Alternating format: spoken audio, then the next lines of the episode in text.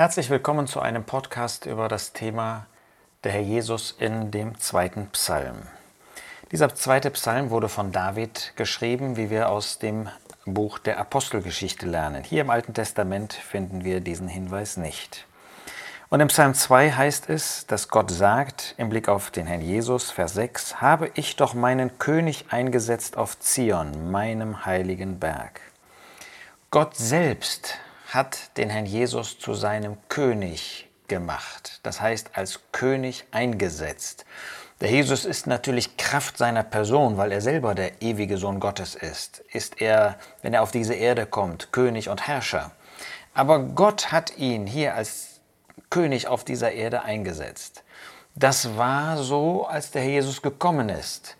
Und das wird auch noch einmal öffentlich der Fall sein. Das wird man öffentlich sehen, wenn der Herr Jesus wiederkommen wird, bei seinem zweiten Kommen. Nicht zur Entrückung, das werden wir ja nur erleben, die Gläubigen, die zu ihm entrückt werden, aber dann mindestens sieben Jahre später, da wird Gott ihn senden.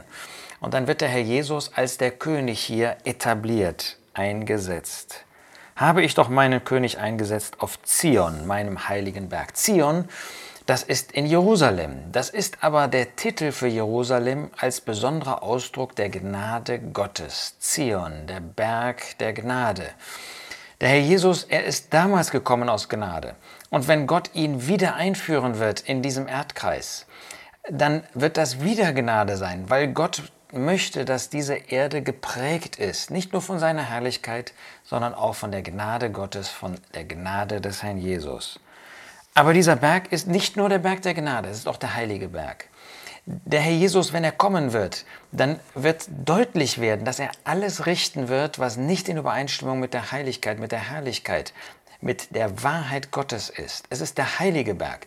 Aber Heiligkeit bedeutet nie nur die eine Seite, die Kraft der Wegwendung von dem Bösen, von allem, was im Widerspruch zu dieser Heiligkeit, zu der Herrlichkeit Gottes ist, sondern Heiligkeit bedeutet auch die Zuwendung zu Gott.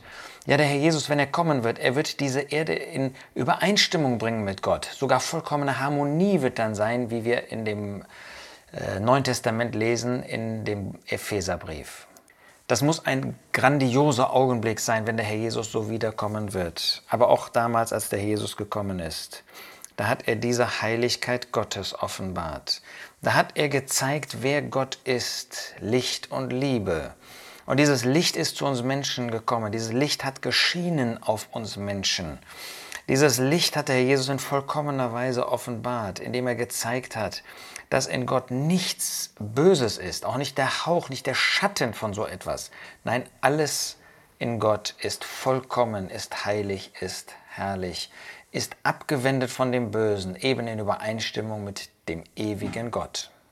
Und dann fügt der Psalmist noch hinzu, David, vom Beschluss will ich erzählen, der Herr hat zu mir gesprochen, du bist mein Sohn, heute habe ich dich gezeugt.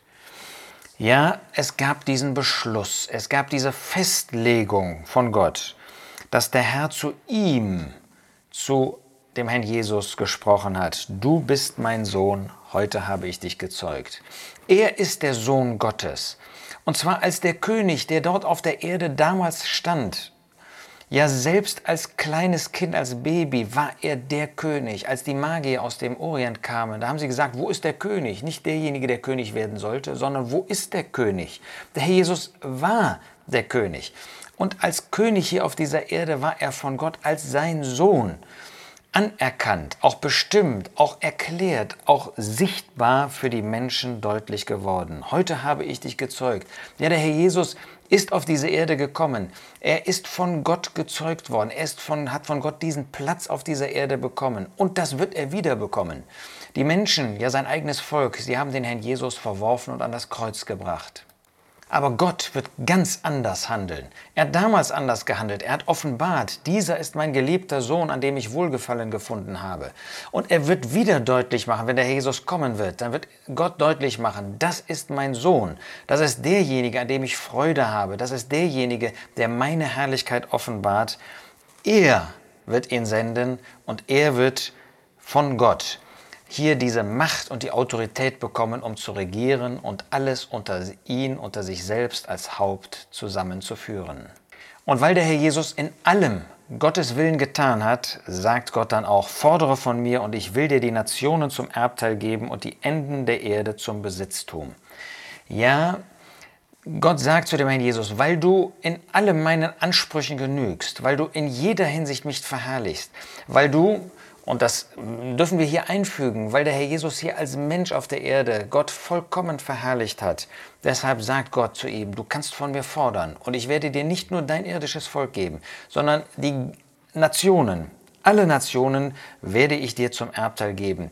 Der Herr Jesus wird regieren, nicht nur über sein Volk, er wird regieren über die ganze Erde, über die ganze Welt. Mit eisernem Zepter wirst du sie zerschmettern wie ein Töpfergefäß sie zerschmeißen. Ja, der Herr Jesus wird dann kommen und wird Gericht üben über alle, die Gott nicht angenommen haben, die Gott nicht gehorsam sein wollten, die den Messias nicht annehmen werden.